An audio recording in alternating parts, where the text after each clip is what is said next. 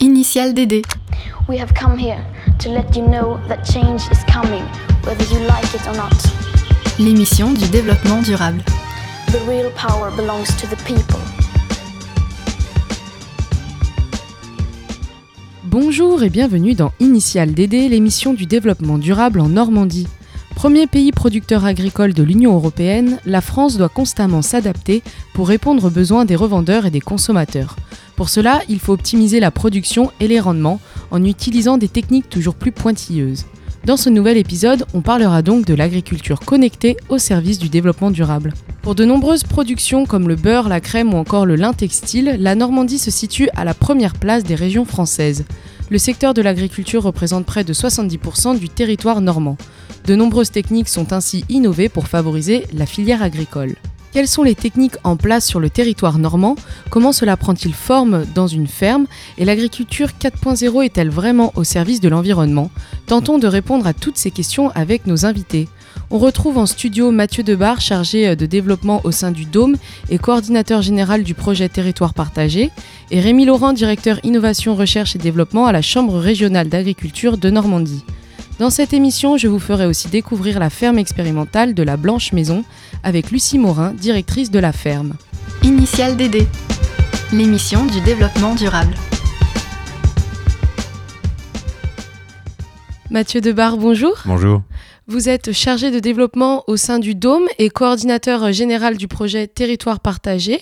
Le Dôme, c'est le centre des sciences de Caen qui propose un espace collaboratif d'innovation ouvert à toutes et à tous. En 2017, un parcours d'exploration a été ouvert. Il réunit des membres de l'enseignement général et professionnel ainsi que des personnes issues de la recherche autour d'un outil central, le FarmBot. Ce robot agricole a été inventé en Californie par Rory Aronson il permet d'automatiser la production et l'entretien agricole, le tout à l'échelle d'un petit potager. Le robot s'occupe de toutes les étapes allant de la plantation jusqu'à la récolte, en passant par le calcul d'apport en eau et l'enfouissement des mauvaises herbes. Pourquoi est-ce qu'en 2017, le Dôme a-t-il choisi de développer ce projet euh, de robot agricole? Euh, L'histoire est relativement simple, c'est que le, le, Dôme comporte un outil de médiation qui s'appelle le Fab Lab, est un espace de, fabrication, un laboratoire de fabrication. Et euh, dans, les, dans les éléments qui, irriguent et qui structurent l'activité d'un Fab Lab, il y, a, trois choses. Il y a apprendre, faire et partager. Et la notion de partage implique qu'on euh, donne à voir ce que l'on fait, mais aussi qu'on est à l'affût de tout ce qui se fait ailleurs. Euh, et quand, dans cette démarche de prospection, je suis tombé sur ce FarmBot, donc sur ce petit robot maraîcher qui vaut moins de 3000 euros, euh, qui a été inventé par certes des Californiens, mais qui sont absolument pas de la Silicon Valley au sens euh, profit du terme. Ils sont beaucoup plus dans une démarche euh, engagée en faveur de l'écologie. Et ils sont dans une démarche qui est, qui est aussi aux couleurs de, l'univers des Fab Labs, c'est-à-dire une démarche ouverte au sens où ils, ne sont pas propriétaires de leur idée. Leur idée est libre et accessible dans, dans, ses plans et, et, dans son site internet. Et donc on avait là toutes les, toutes les composantes qui, qui, faisaient qu'on était autour d'un objet qui pouvait être euh, euh, attractif et attirant déjà pour nous, et puis ensuite l'histoire prouvera qu'il l'est aussi pour d'autres personnes au, fil du projet. Alors quand on parle de robots agricoles, on peut s'attendre à une machine euh, monstrueuse. Est-ce que vous pouvez décrire un petit peu aux auditeurs à quoi ressemble ce FarmBot? Alors pour ceux, celles et ceux qui auraient euh, déjà vu une imprimante 3D en marche, euh, l'analogie vaut d'être posée puisqu'en fait on est tout simplement devant un objet qui peut faire alors jusqu'à 16 mètres carrés pour le modèle le plus grand de FarmBot, mais la, la, FarmBot du Dôme passe dans un ascenseur, donc un grand ascenseur, mais un ascenseur quand même. Euh, puisqu'on peut adapter la taille du FarmBot à la, aux, besoins de la structure qui l'accueille ou de la personne qui l'accueille. Euh, on a simplement des deux rails euh, de guidage en longueur. Donc on a un axe, c'est l'axe, on va dire que c'est l'axe des X par exemple. On a deux rails en hauteur, donc qui vont faire l'axe des Y. Et puis on a sur l'axe haut aussi un, un, bras qui peut monter et descendre, et du coup ça nous fait l'axe Z. Du coup on a un, un, objet qui peut se déplacer dans les trois dimensions, euh, en longueur, en largeur et en hauteur. Et au bout de ce bras, on va pouvoir euh, poser des, têtes, et, mais plutôt que, que ces têtes soient mécaniques et donc qu'elles nécessitent des grosses accroches avec des engrenages, avec des fixations pneumatiques ou hydrauliques ou peu importe, c'est simplement aimanté. Et donc on peut, euh, euh, grâce à ces têtes aimantées, faire alors l'ensemble des actions que vous avez décrites dans votre merveilleuse introduction, Très beau résumé. Euh, sauf, sauf la récolte. On peut pas, on peut pas récolter euh, des, nos plantations avec le FarmBot. On peut semer, on peut désherber, on peut tester l'humidité du sol. Et on peut aussi effectivement enfouir. Alors, euh, j'ai appris qu'il fallait mieux dire adventice que mauvaise herbe. Parce que mauvaise herbe, ça signifierait que certaines herbes sont mauvaises, ce qui est quand même pas tout à fait le cas. Donc voilà, donc on peut, on peut effectivement enfouir les, les, les adventices. Et quels sont les objectifs que vous vous fixez avec ce FarmBot C'est vraiment un objet prétexte. Euh, euh, le FarmBot sur la page euh, du site des Californiens est vendu comme étant une alternative au, potager familial. Ça peut être le cas. Euh, je pense pas que ça soit, en tout cas pour nous, ça n'est pas du tout l'objet central. D'ailleurs, le dialogue avec Rory a montré que plus presque la moitié des FarmBots vendus dans le monde le sont dans un contexte pédagogique et non pas dans une finalité de potager familial. Euh, et, effectivement, euh, nous, c'est un objet prétexte à faire de la culture scientifique et technique euh, à l'échelle régionale, puisque je le, redis, mais c'est un projet qui a été développé euh, grâce à l'Europe, hein, grâce à des fonds européens, et en partenariat avec la Chambre régionale d'agriculture de Normandie, d'ailleurs qui est le porteur officiel du projet FarmBot, le, le, le Dôme apportant sa contribution, mais c'était d'ailleurs assez intéressant que ce soit la Chambre régionale d'agriculture de Normandie qui porte ce projet en tant que Chambre régionale d'agriculture de Normandie. Et nous l'avons installé sur une vingtaine de sites qui relèvent de l'enseignement initial, de l'enseignement supérieur ou du tissu associatif. Et à chaque fois, c'est un, outil d'acculturation à la robotique agricole, à l'open source. Ça peut, dans certains cas, conduire même, permettre de mener certaines expérimentations, hein, puisque à la Blanche Maison, je crois que vous allez faire un petit focus dessus, mais il y a une expérimentation. Le Farmot est utilisé comme étant un, objet euh, de laboratoire euh, qui permet de, maîtriser parfaitement les apports en eau pour faire des exercices comparatifs sur le stress hydrique de certaines variétés de graminées.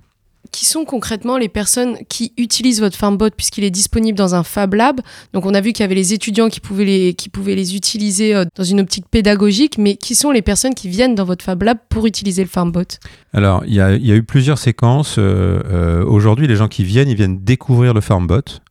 Tout simplement pour, pour voilà, ils s'interrogent, c'est quoi ce truc Est-ce que ça sert vraiment Des fois, les interrogations sont assez euh, bousculantes, c'est-à-dire qu'il y a des gens qui disent ouais, euh, c'est pas, euh, on, on parle d'écologie, je suis devant un robot, c'est quoi cette affaire Voilà, il y, a, il y a effectivement il y a une question de représentation autour de la robotique agricole, et il est difficile de mettre à coïncidence l'idée qu'on se fait d'une d'une agriculture raisonnée, d'une agriculture biologique, d'une agriculture durable et la robotique. Or, le, FarmBot pose ce, sujet. Ne peut-on pas envisager une agriculture raisonnée, durable, biologique, alors qu'on utilise un robot? Donc, il y a certains publics qui viennent, qui viennent découvrir le FarmBot et autour des, avec lesquels on peut engager ce type de dialogue. Et comme d'autres dialogues hein, qui peuvent être de nature plus technique. Euh, il y a eu par contre des séquences auparavant de publics qui viennent améliorer le FarmBot, puisque qui dit objet ouvert, dit objet ouvert aussi à, à sa propre amélioration. Et en l'occurrence, on a une première séquence d'autonomisation autour de l'apport hydrique, et donc avec la conception et le fait d'imaginer une petite maison qui, euh, se place à côté du FarmBot et dont le toit est équipé de gouttières, euh, et ces gouttières permettent de récupérer l'eau qui euh, elle-même va être utilisée pour, rendre le FarmBot autonome en eau. Et un autre groupe qui s'est penché sur son autonomie énergétique, et donc qui a installé des panneaux solaires sur le FarmBot en lui-même, et qui rend aujourd'hui le FarmBot autonome aussi en énergie. Justement, au sujet des critiques, est-ce que c'est pas un petit peu disproportionné d'utiliser un robot potager alors que c'est une culture que l'on peut réaliser soi-même, étant donné que c'est à petite échelle? Est-ce que c'est pas un petit peu démesuré? Alors, démesuré, je ne sais pas. Euh, démesuré en quoi? Il faudrait dé- déjà poser la, hein, s'interroger sur cette notion de démesure. À quel endroit ça fait démesure? On, pourrait peut-être dire que 3000 euros d'investissement euh, pour, euh, pour une agriculture euh, de potagère familiale, effectivement, il y a un côté sans doute un peu démesuré dans la dépense. Euh, Il il y a après un, vrai intérêt euh, dans la mesure où on est, on est quasi dans une, dans une dimension presque permaculture, c'est-à-dire qu'il on peut euh, vraiment maîtriser les apports en eau, les limiter au maximum.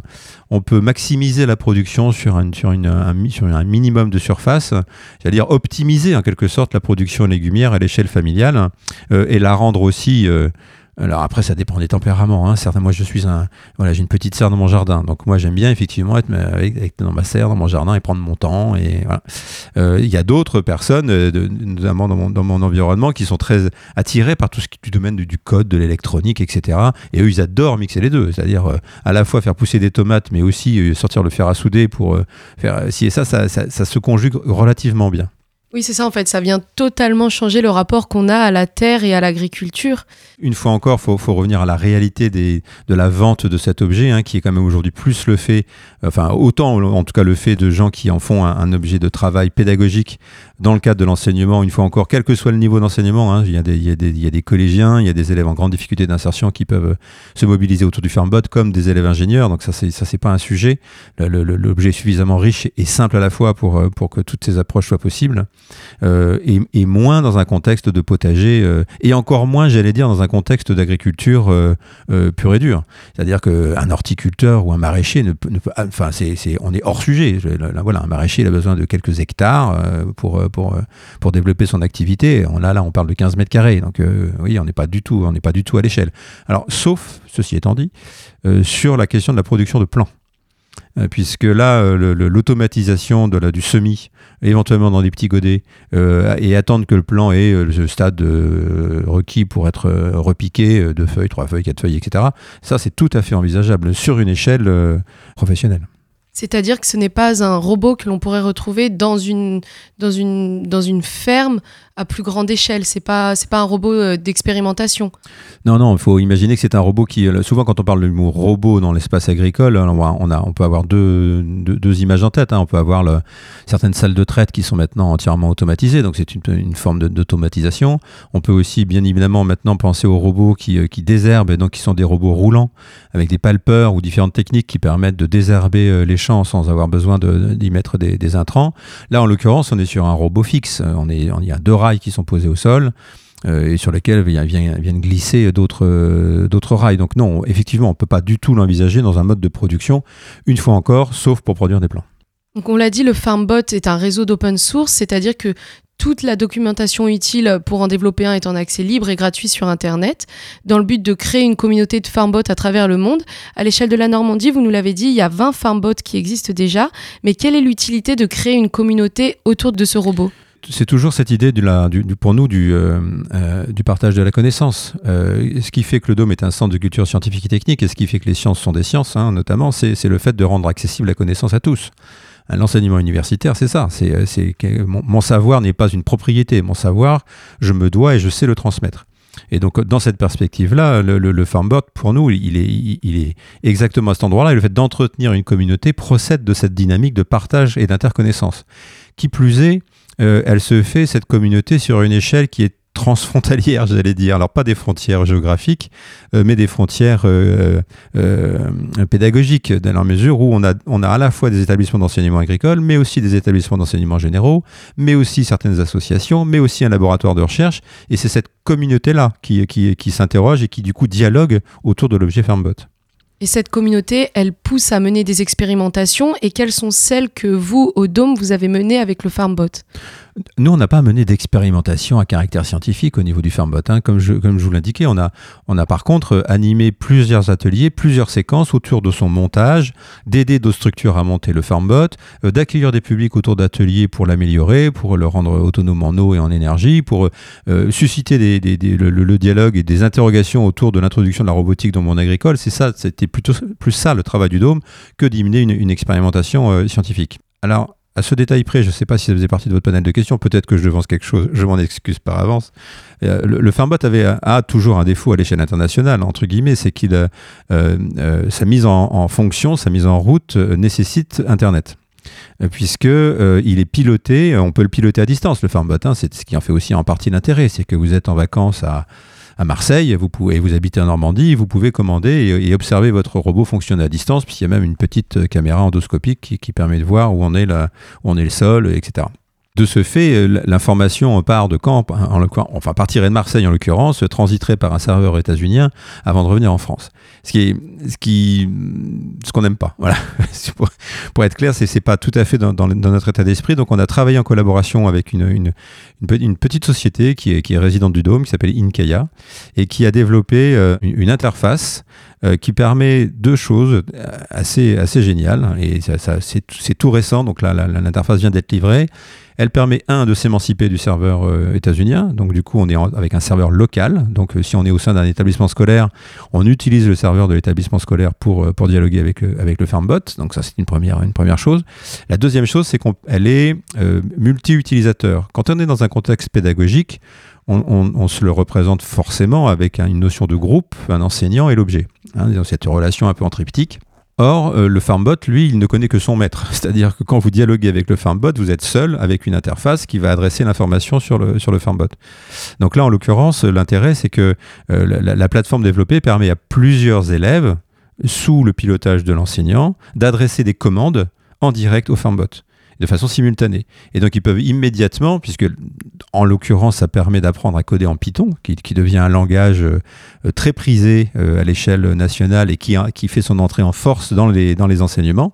Donc le langage Python, qui est le langage utilisé pour dialoguer avec le Farmbot, euh, chaque élève qui programme une, deux, trois, quatre, cinq lignes, qui permet de dire bah, au Farmbot, bah, tiens, va ici, ou descend cet axe-là, ou allume la pompe à eau, ou éteint au contraire la pompe à eau. Voilà, tous ces, toutes ces commandes peuvent être adressées en direct par plusieurs élèves en même temps. Vous nous parliez des ateliers euh, pédagogiques euh, que vous menez au sein du Dôme. Ils ont lieu un mercredi par mois. Et comment est-ce que le grand public il vient vous aider à améliorer concrètement votre farmbot Est-ce que vous avez un exemple en tête euh, un jour de quelqu'un qui vous a fait une proposition et vous vous êtes dit bah ça ça va nous aider?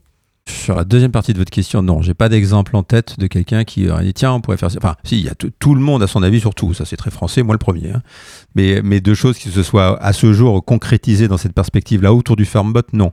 Autour du robot Léon, oui, euh, qui est un, autre projet qui est mené au, euh, au, sein du Dôme. Et là, il y a effectivement des gens qui sont tiens, on pourrait faire ça et qui, s'y sont collés. Euh, l'histoire de la construction du Farmbot est en amont un petit peu du projet, du projet Léon. Et, au moment, la, construction de du Farmbot, c'est pas fait dans cette, dans cette perspective-là. Après, comment le grand public peut venir au Dôme? Ben, Le grand public, c'est simple. Le, grand public est accueilli au Dôme du mercredi au samedi de 14h à 18h. Et même jusqu'à 20h le mercredi. Donc toute personne peut être accueillie au Dôme et du coup obtenir des renseignements sur notre mode de fonctionnement. Euh, je glisse là au passage qu'effectivement le Dôme est un établissement particulier. Euh, c'est pas une bibliothèque, c'est pas un cinéma, c'est pas un musée, c'est pas non plus un centre de sciences au sens traditionnel du terme. Donc on vient pas y voir une exposition. Donc venir au Dôme, c'est si euh, une fois qu'on a été euh, accueilli une première fois, c'est se dire tiens je pourrais faire ça, tiens je pourrais faire ça, tiens je pourrais faire ça. Mais venir au Dôme, c'est y revenir et, sur des formats très, très variés, très différents. Euh, qui, mais ce qu'on aime avec les publics, c'est de construire une relation sur la durée. Est-ce que avec tous les farmbots qui sont en Normandie, vous avez pu mener des projets communautaires entre tous ces farmbots pour les réunir Oui, ben, le projet communautaire, on vient, enfin, on vient de l'évoquer à travers ce projet de nouvelle interface et de, fait de s'émanciper du serveur états-unien. C'est un projet de la communauté en fait. C'est pas nous qui avons eu cette idée-là. C'est la communauté des usagers du farmbot qui a dit tiens, nous on a un problème. Collégialement, on a un problème. C'est un, c'est quand même, on passe quand même par un serveur américain parfois, au sein de certains établissements, c'est quand il faut passer quelques pare-feux euh, du système informatique, c'est compliqué. Et donc, du coup, ça, rendait difficile les choses. Et le deuxième sujet, c'était euh, celui de, pouvoir accéder simultanément à des commandes du Farmbot, puisqu'il y avait un peu une, des difficultés à organiser des séquences pédagogiques quand, on, est, quand un seul élève à la fois peut adresser une commande de Farmbot. Et ça, ce sont des problématiques qui ont, qui ont émané de la communauté. Il y en a une deuxième qui, euh, qui, qui, est beaucoup plus très terre à terre, c'est que euh, le Farmbot est aussi utilisé dans, pas mal de contextes comme étant un outil de démonstration. Euh, or, qui dit démonstration dit voyage, euh, puisqu'on va emmener le Farmbot à tel endroit, à tel endroit, à tel endroit, tel endroit. Donc le premier Farmbot du Dôme, enfin le Farmbot du Dôme d'ailleurs toujours, est un Farmbot mobile. Mais il est un peu grand, il est un peu lourd, et à chaque fois qu'il voyageait, il était abîmé. c'est simplement, il n'était pas vraiment fait pour ça. Et donc une deuxième résultante euh, a été de, fabriquer euh, un, deuxième Farbot mobile qui lui est plus costaud, plus petit, moins lourd et qui peut plus facilement voyager. Voilà, tout ça, ce sont deux, caractéristiques de projet qui, émanent de l'usage et sur lesquelles on a apporté des, réponses concrètes. Et dans une optique de développement durable, quel est l'intérêt d'avoir un farmbot pour, euh, pour que l'agriculture connectée en fait devienne un pilier de développement durable? Notre positionnement de centre de science, c'est de susciter des questions, des interrogations euh, et des croisements féconds entre les participants, entre, nos publics sur ces sujets. Euh, nous ne sommes pas un outil producteur de, développement, de développement durable. Nous sommes un, un espace de dialogue et d'interrogation autour de la notion de développement durable. Mais sur le robot lui-même, il serait un peu plus respectueux dans le sens où il utilise de l'eau. euh, Ah oui, oui, enfin, le, le robot en tant que tel, effectivement, lui s'inscrit pleinement dans une dimension développement durable. hein. Il, est, il, est- il est extrêmement euh, euh, frugal. Euh, il- il consomme très très peu d'énergie. Puisqu'en fait, ses déplacements euh, génèrent une, dépense énergétique extrêmement faible. Euh, il peut fonctionner avec deux panneaux solaires qui, font, pour une surface de 15 mètres carrés, les deux panneaux solaires doivent faire 1 mètre carré 50 à, à peu près. Euh, et, les apports en eau sont extrêmement limités puisqu'en fait on apporte l'eau qui est uniquement nécessaire euh, au moment de la, enfin au développement de la plante et pas pas un gramme de plus euh, si c'était nécessaire. Donc oui, c'est un un objet qui lui, après on pourrait interroger son bilan énergétique dans la mesure où il est composé lui-même de matériel qui nécessite d'être fabriqué en amont. Mais euh, en toute sincérité, euh, euh, quand le colis d'un farmbot arrive, c'est un colis qui représente à peu près la taille d'un parasol. Voilà, donc c'est pour situer un petit peu aussi le. Comme ce sont des rails euh, qui ne sont pas des rails spécifiques Farmbot, hein, les rails sont des rails qui sont utilisés dans le domaine de l'industrie de façon classique. Les seuls éléments du Farmbot qui sont des éléments qui ne sont pas utilisés par ailleurs, euh, ce sont les, euh, les têtes, qui elles sont en, matière plastique, mais qui peuvent être imprimées en 3D euh, sur place, hein, et qui elles sont des outils, sont des éléments spécifiques. Tout le reste, ce sont des éléments du commerce traditionnel. Merci et on peut retrouver euh, les informations pratiques de cette innovation agricole sur le site ledome.info. Merci à vous. Initial DD, l'émission du développement durable. Continuons notre état des lieux de l'agriculture connectée en Normandie avec la découverte de la ferme expérimentale La Blanche Maison. Lucie Morin, bonjour. Bonjour. Vous êtes directrice de la ferme expérimentale La Blanche Maison. Ce lieu est composé de deux sites sur les communes de Pont-Hébert, Cavigny et Le Désert, près de Saint-Lô, en Normandie. L'objectif de ce projet, c'est de faire des expérimentations, des productions de référence et d'orienter la recherche d'innovation autour de l'agroécologie. Pourquoi avoir choisi de créer une ferme expérimentale? Quelle est l'origine en fait historique de ce lieu?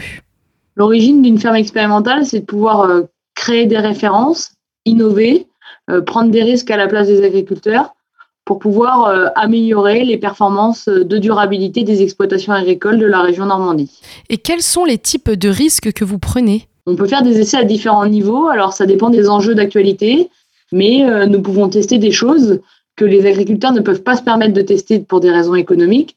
Alors ça, peut, ça va à, à différents niveaux, hein, mais euh, ça peut être sur euh, l'itinéraire technique des cultures, où on teste des choses euh, différentes, en rupture, qui euh, peuvent ne pas euh, permettre de récolter euh, assez ou suffisamment de, de fourrage ou de, ou de graines pour l'alimentation des animaux.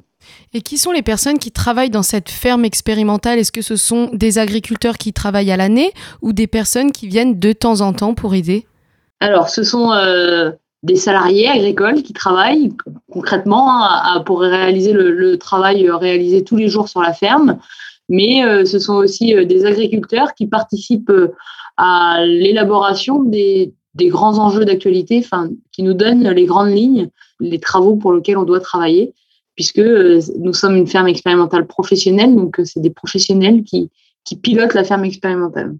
Et quelles sont les activités euh, dans cette ferme? Puisque vous avez deux sites, ça veut quand même dire que vous êtes euh, relativement développé.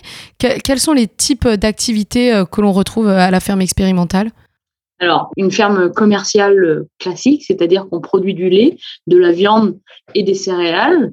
Et puis, on a aussi une activité expérimentale où on a plus de 40 conventions en cours avec des partenaires à différentes échelles, hein, à l'échelle locale, régionale, à l'échelle nationale et aussi à l'échelle européenne, pour lequel on travaille avec différents pays sur l'évolution de l'agriculture. Et donc, vous parlez un petit peu de toutes ces différentes échelles, mais qui s'appuie sur, sur vos travaux et les résultats de vos expérimentations? Alors, notre objectif principal, c'est que les résultats de nos expérimentations arrivent dans les élevages, enfin dans les exploitations agricoles de la région.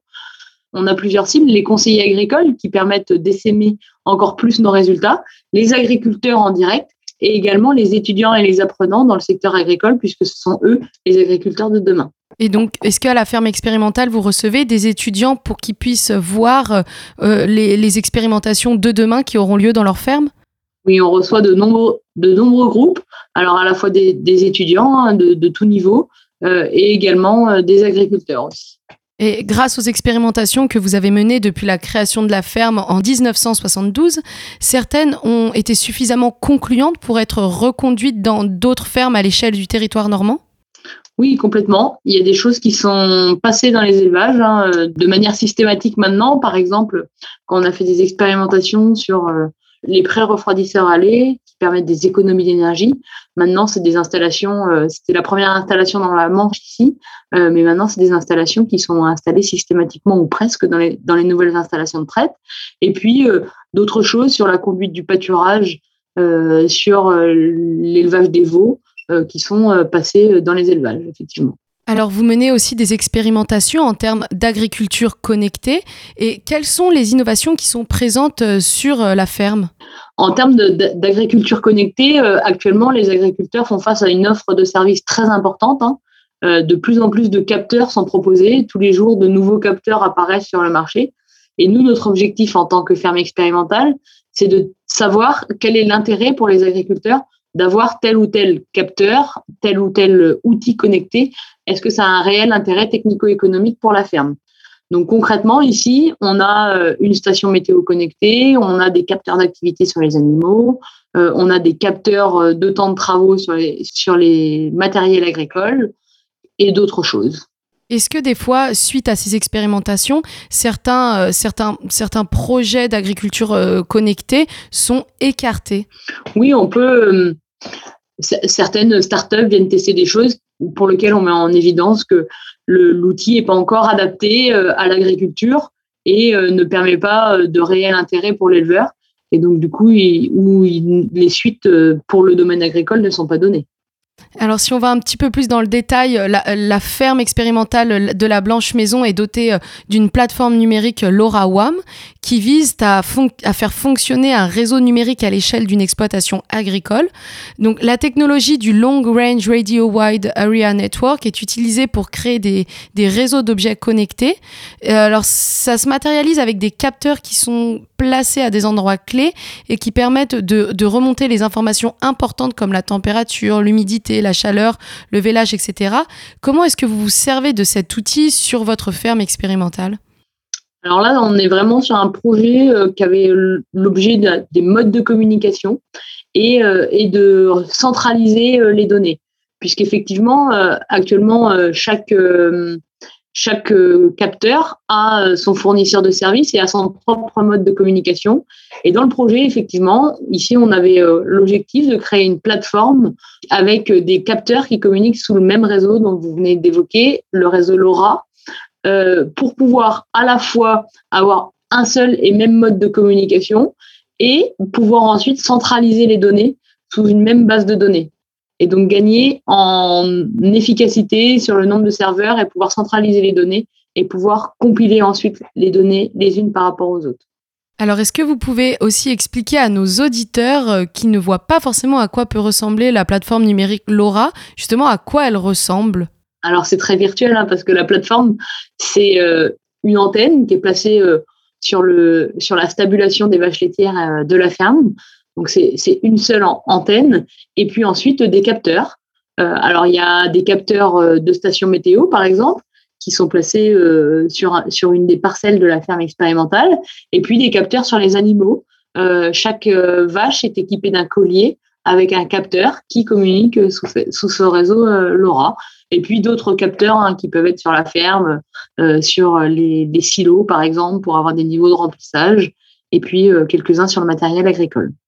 Est-ce que grâce à votre expérimentation, on peut retrouver déjà LoRa, euh, enfin la, plateforme numérique LoRa dans des fermes en Normandie? La technologie LoRa de communication euh, des objets est utilisée par différents fournisseurs de services.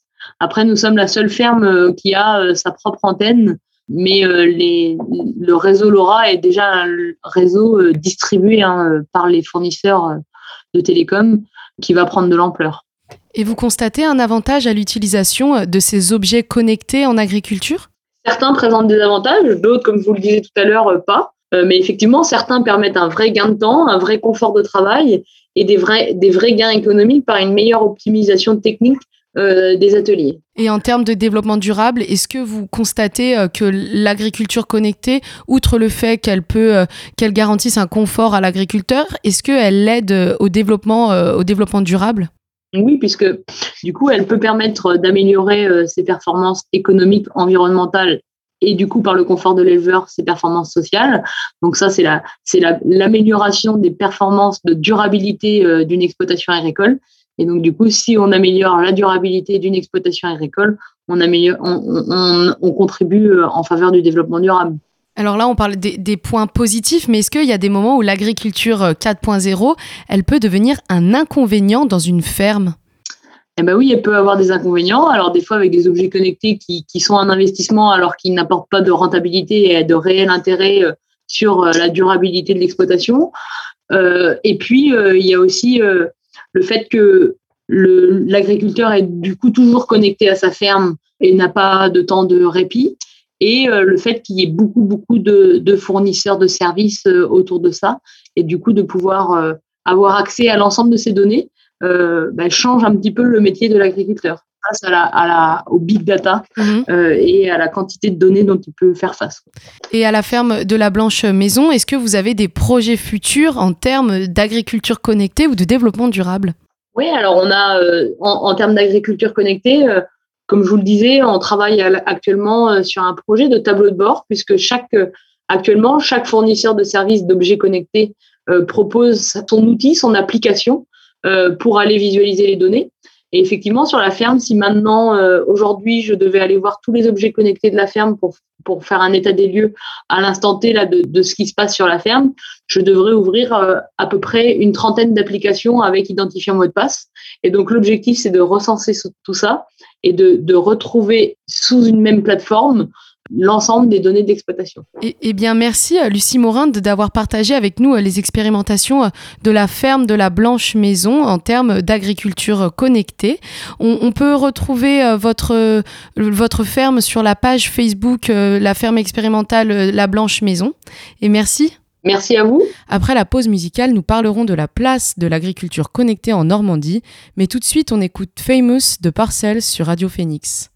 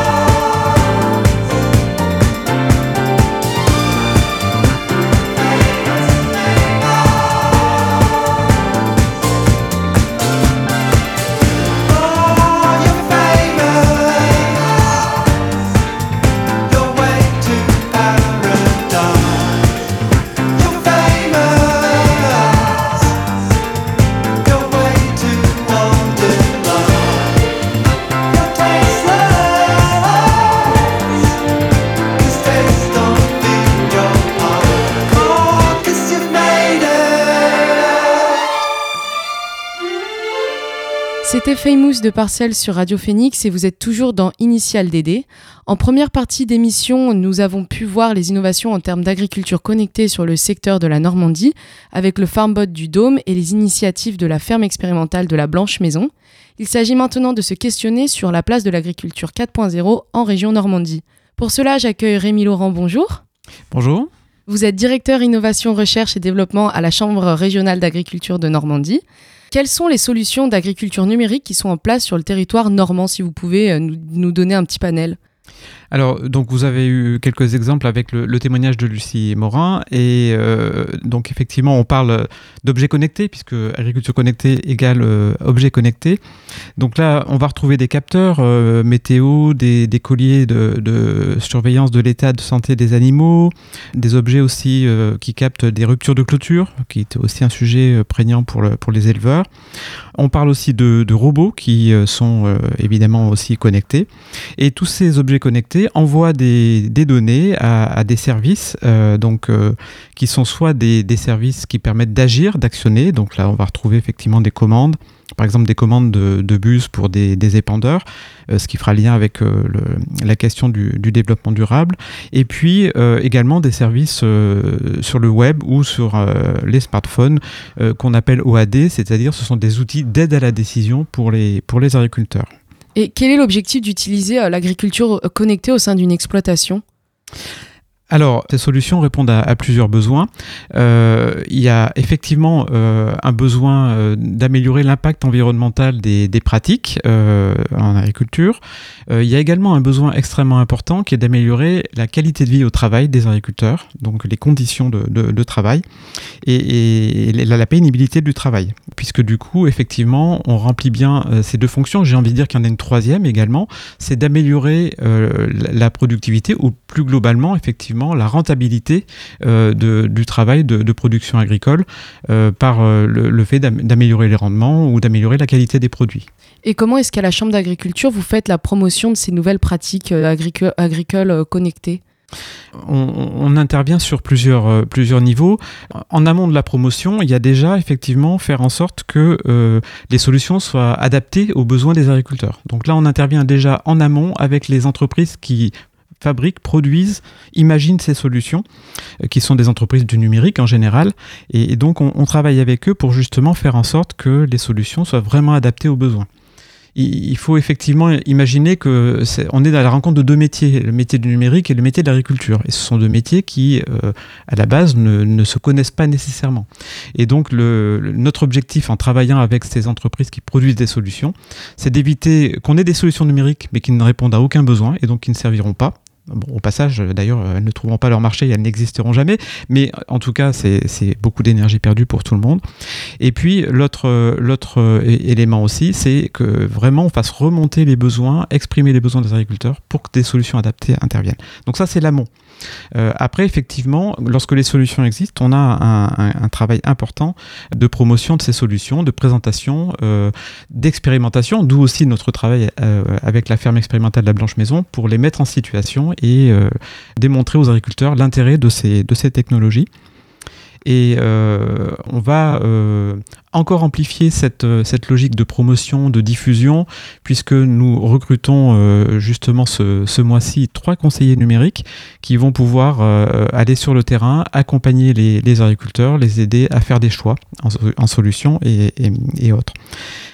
Et puis, euh, enfin, il y a, un autre point euh, important aussi, c'est qu'on travaille avec les collectivités, avec euh, également les, opérateurs, parce que dans Objet Connecté, a connecté, il faut que tout ça, ça communique, et donc ça veut dire qu'il faut des réseaux. À la fois au siège de l'exploitation, donc là on va parler de haut débit, on va parler d'ADSL, on va parler de fibre, mais il faut aussi du réseau dans les champs et, dans les stabulations. Et donc là, effectivement, on va parler euh, soit de réseaux bas débit euh, avec des technologies comme LoRa, soit des, des réseaux que tout le monde connaît bien, qui sont la 3G, la 4G et la 5G. Au passage, bon, la 5G est très, est très à la mode aujourd'hui. Euh, je ne vous cache pas que les professionnels agricoles aimeraient déjà bien avoir au moins la 3G au fond de leur champ, ce qui n'est pas toujours le cas. Et donc, effectivement, c'est quand même des conditions importantes pour que cette agriculture connectée puisse véritablement euh, se déployer euh, partout dans, les exploitations. Alors si je comprends bien, c'est pas directement la chambre d'agriculture qui va tester euh, des, objets euh, d'agriculture connectés, mais vous allez passer euh, par des fermes ou des, exploitants qui, qui souhaitent faire des expérimentations. Exactement. Donc on va à notre niveau identifier des nouvelles solutions et les proposer en test, soit à la ferme expérimentale qui a le mérite effectivement, comme son nom l'indique, d'être expérimentale et donc on ne, on ne prend pas, on ne fait pas prendre de risques en tant que tel, ou en tout cas c'est son rôle que de prendre ce risque de tester des, des innovations. Et puis lorsque les solutions sont un peu plus matures, effectivement, on va organiser des tests avec des groupes d'agriculteurs pour euh, véritablement qualifier ces solutions. Et à part la ferme expérimentale, est-ce que vous travaillez en collaboration avec d'autres structures pour développer et promouvoir euh, ces nouvelles solutions? Énormément en fonction de, de, de, de ce que nous faisons, comme je viens de l'évoquer. On va travailler, si on est en amont sur l'émergence de nouvelles solutions, on va travailler avec le pôle de compétitivité et test, transactions électroniques sécurisées, et les industriels qui le, qui le, du numérique qui le composent. Lorsqu'il va s'agir effectivement de favoriser l'arrivée la, la, rapide de solutions, on va travailler avec euh, des structures comme le village Baïséa Normandie, euh, qui sont basées au, au. Euh, et puis, effectivement, derrière, on va travailler avec tous les acteurs du monde agricole pour, pour amplifier les usages et les démonstrations. Au-delà de ça, j'ajouterais que nous sommes nous-mêmes, Chambre d'agriculture, nous proposons des solutions numériques aux agriculteurs, puisque nous avons aussi euh, une dynamique de, service auprès des, agriculteurs. Et donc, évidemment, on n'est pas que promoteur, mais on est aussi euh, utilisateur, ou en tout cas offreur de services. Et donc, on a un certain nombre de solutions. Alors, les, deux majeures sont pilote élevage pour, euh, pour les éleveurs et euh, mes parcelles pour euh, les agriculteurs qui font de la culture grande culture, ou parfois de la polyculture élevage. Et on retrouve dans ces, dans ces outils, je pense notamment à mes parcelles, euh, les fameux OAD que j'évoquais, hein, outils d'aide à la décision. Euh, alors je vais donner deux noms pour vous illustrer ce que, en quoi ça peut, ce que ça peut concerner. Euh, donc par exemple OptiProtect qui permet de véritablement un outil de pilotage des traitements fongicides qui permet de mettre la bonne dose au bon endroit. Donc on revient sur la question aussi du développement durable, hein, sur la diminution de l'impact environnemental. Donc euh, mettre la bonne dose au, bon endroit, ça veut dire derrière très directement effectivement limiter au, maximum le, les produits utilisés. Euh, c'est bon pour euh, le sol, c'est bon pour l'environnement, c'est bon aussi pour euh, le compte de résultat de l'exploitation, puisque du coup, effectivement, elle dépense moins en, produits. Et euh, autre solution euh, également qui imp implique des nouvelles technologies, c'est Messatimage, où là on va être euh, en capacité de cartographier les parcelles de l'exploitation grâce à des images satellites. Et là encore, de faire des préconisations. L'outil automatiquement fait des préconisations, notamment en matière de fertilisation azotée. Donc là encore, on retrouve l'enjeu moins de produits pour plus d'efficacité au bénéfice des cultures. Alors, il y a beaucoup de, solutions euh, d'agriculture connectée qui, sont en place en Normandie, mais est-ce que les agriculteurs ils sont sensibles à ces nouveaux procédés? Est-ce qu'en fait, ils vont les accueillir favor favorablement au sein de leur ferme? Alors derrière cette question, il y a, plein de dimensions. Euh, sur effectivement les, euh, les, les, freins, les, les, envies, les points positifs, je les ai évoqués effectivement. Euh, les freins qui peuvent exister, c'est la méconnaissance de ces solutions. C'est pour ça qu'on a, on a effectivement un, rôle et on déploie une énergie importante à, à, cette sensibilisation. Ils ne connaissent pas nécessairement toutes les solutions qui existent. Euh, ils ont besoin aussi d'être assurés sur euh, l'impact que ça a sur leur, euh, leur activité, leur travail et leurs résultats, euh, puisque évidemment, euh, on ne peut pas trop se permettre d'expérimenter dans ces cultures et de prendre des risques et, et de perdre une partie de ces cultures, donc, ou, effectivement avoir des, problèmes avec son, troupeau. Donc, là, il y a, un vrai travail effectivement pour rassurer et pour expliquer ce que ça permet de faire. Après, il y a, d'autres freins euh, qui peuvent intervenir. Pour partie, euh, entre guillemets, psychologique, c'est aussi l'image que chacun peut avoir du métier d'agriculteur l'agriculteur lui-même, mais aussi la société. Euh, je, vais prendre un exemple. Hein. On, voit, on voit apparaître euh, des, tracteurs euh, autonomes, donc effectivement qui, n'ont plus de, conducteurs. Alors aujourd'hui, on a déjà des, tracteurs qui sont très automatisés. Hein. Il n'est pas rare de voir des agriculteurs dans leurs tracteurs, mais qui font autre chose parce que finalement, ils ne sont plus là qu'en supervision. Le tracteur est, est piloté par, par système GPS notamment, et donc ça leur donne du temps pour faire autre chose. Donc ils supervisent la conduite du tracteur, mais ils vont à côté de ça faire d'autres choses comme écouter la radio par exemple, et, parfois des émissions aussi techniques. Et donc, euh, donc effectivement, le robot complètement automatisé, ça veut dire plus d'agriculteurs sur le tracteur, Euh, et, ça, ça, remet quelque part, euh, euh, ça donne une image, une autre image du métier. On peut prendre l'exemple aussi de l'éleveur. Effectivement, plus on va robotiser l'accompagnement du troupeau, plus on va, en tout cas, ça peut être perçu comme ça, on peut éloigner l'éleveur de, l'animal. Les éleveurs qui, qui robotisent leur exploitation, qui automatisent leur exploitation, vont dire l'inverse. Ils vont dire qu'au contraire, ils, n'ont plus certaines tâches répétitives à faire. Ça leur permet d'être plus présents euh, aux côtés de leurs animaux et d'être plus à l'écoute effectivement euh, de leur comportement, de leurs besoins, etc. Donc encore une fois, il y, a un volet euh, psychologique qui est, important. Au-delà de ce volet psychologique, il y a un autre enjeu très fort, hein, c'est l'accompagnement de l'évolution des compétences, des compétences du responsable de l'exploitation, mais aussi des salariés. Et donc, c'est aussi pour ça, je n'ai pas évoqué tout à l'heure dans nos partenaires, mais c'est aussi pour ça qu'on travaille avec le DOM sur le FarmBot, parce que là, on a un enjeu extrêmement important d'accompagner l'évolution des, compétences euh, des actifs de l'agriculture. Et, là, on va parler de compétences hybrides, c'est-à-dire à la fois des, des, personnes qui sont compétentes en agronomie, en élevage, euh, mais aussi euh, en, numérique, ou en tout cas qui ont une bonne vision, une bonne compréhension des dispositifs numériques. On ne l'a pas évoqué, mais un autre frein, ça peut être euh, l'aspect financier. Ce sont des, méthodes qui sont souvent très coûteuses. Euh, est-ce qu'elles sont accessibles à tous les agriculteurs? Alors, vous avez raison, c'est un frein important. Euh, là encore, c'est comme, comme tout investissement, hein. euh, c'est toujours trop cher. Mais en même temps, euh, si ça permet de gagner plus d'argent que ça ne coûte, eh bien c'est un investissement qui est souhaitable. Donc là, c'est ça, ça amène deux, deux remarques. Quand j'évoquais tout à l'heure le fait de produire des solutions adaptées aux besoins, c'est aussi adapté au budget, effectivement. Et donc parfois, euh, il est inutile d'être dans le trop technologique qui va coûter très cher il faut être dans le juste technologique et donc effectivement d'avoir la solution adaptée et donc le coût adapté. Et est-ce que des aides sont disponibles pour aider les agriculteurs à effectuer cette transition vers le numérique? Alors il y a des aides effectivement qui sont euh, d'ailleurs plus globalement des aides pour accompagner les transitions agricoles. Et donc le, les matériels numériques font notamment partie de, ces investissements qui peuvent être effectivement euh, subventionnés euh, pour faciliter le, les, transitions de, des exploitations agricoles. Et introduire le numérique dans une ferme, est-ce que c'est réellement une solution en faveur du développement durable parce qu'on voit que ça peut aussi intensifier euh, l'agriculture ou faire, euh, faire en sorte que l'agriculteur ne soit pas présent dans son champ ou auprès de ses bêtes quand on a affaire à un collier connecté. Alors en fait, il, faut, il faut avoir en tête que justement, déjà, l'agriculteur, il ne peut pas être partout. Euh, il a des parcelles, il a euh, des bâtiments d'élevage, donc euh, de toute façon, déjà, il ne peut pas être partout. Et, donc, effectivement, l'idée, c'est pas de lui permettre de s'absenter de son exploitation, c'est lui permettre d'être plus efficace au sein de son exploitation. Et donc, effectivement, c'est un élément important. Sur, ce sujet, c'est également euh, quelque chose qu'on a constaté quand on, a travaillé avec le DOM et les lycées agricoles euh, sur le projet FarmBot. Euh, la première, le premier réflexe, la première approche des, jeunes de, de, lycée agricole, ça a été plutôt le rejet. On était très surpris parce qu'on pensait que, par définition, voilà, les jeunes qui ont tous un smartphone dans la poche seraient tout de suite, tout de suite très, très appétants et emballés par, par le fait de travailler sur un, robot de maraîchage. Et, en fait, en les interrogeant, leurs enseignants qui étaient eux-mêmes très surpris de cette attitude, nous ont dit en fait ils ont peur que les robots les remplacent. Et, donc euh, on, voit bien que c'est une question en fait, hein, ce, côté. Euh, c'est aussi la réaction du grand public. Quand on présente le FarmBot, qui n'est pas un outil professionnel, hein, qui n'est pas là pour aider l'agriculteur à produire, il est là pour aider, nous aider à apprendre aux jeunes euh, à, se, à, se, servir du numérique et ce qu'est le numérique.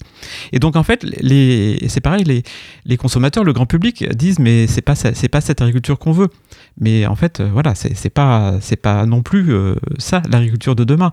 l'agriculture de demain, elle est encore avec des agriculteurs, mais en revanche, des agriculteurs qui ont un métier qui change. Et euh, si on fait le parallèle avec ce qui s'est passé dans l'industrie, on voit bien qu'aujourd'hui, les chaînes de, production de voitures ou de tout appareil, elles sont robotisées. Ça n'a pas fait disparaître effectivement les entreprises, euh, ça n'a pas fait euh, disparaître l'emploi, ça a par contre radicalement changé l'emploi et ça effectivement conduit des nouvelles compétences. D'où l'importance aussi d'accompagner ces, fameuses compétences hybrides que, que j'évoquais tout à l'heure. Eh bien merci Rémi Laurent d'être venu nous présenter les solutions numériques utilisables sur les exploitations normandes. On peut retrouver plus d'informations à ce sujet sur le site internet normandie.chambre-agriculture.fr. C'est la fin de cet épisode d'Initial DD sur l'agriculture connectée. Merci à Emmanuel et Alan pour la réalisation et merci à vous de nous avoir écoutés. Je vous donne rendez-vous la semaine prochaine dans un nouveau podcast. C'était Initial DD, avec le soutien de la région Normandie.